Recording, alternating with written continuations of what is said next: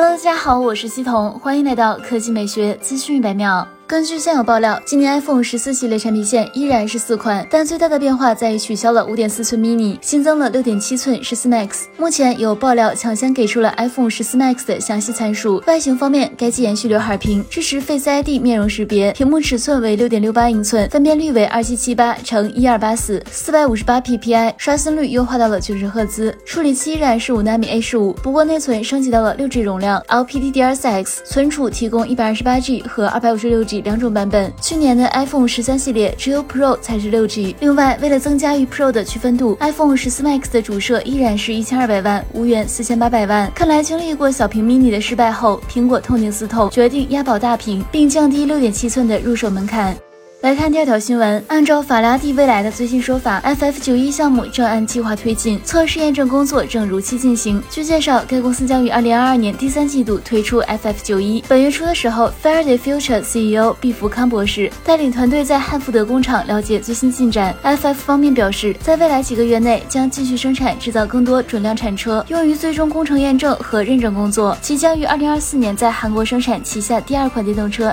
FF 八一，且公司有望在二零二五五。年实现盈利。之前，FF 创始人贾跃亭表示，旗下第一款准量产车 FF 九一的百公里加速将远远超越迈巴赫，比法拉利的大多数车型也快。FF 九一搭载一台马力高达一千零五十匹的驱动电机，峰值扭矩超过一千八百牛米，二点三九秒便可完成百公里加速。配备容量为一百三十千瓦时的电池组，NEDC 续航超过七百千米。该车已经于去年七月开启预定，预定金额为五万元，中国和美国的售价分别为两百万人民币。和二十万美元。好了，以上就是本期科技美学资讯每秒的全部内容，我们明天再见。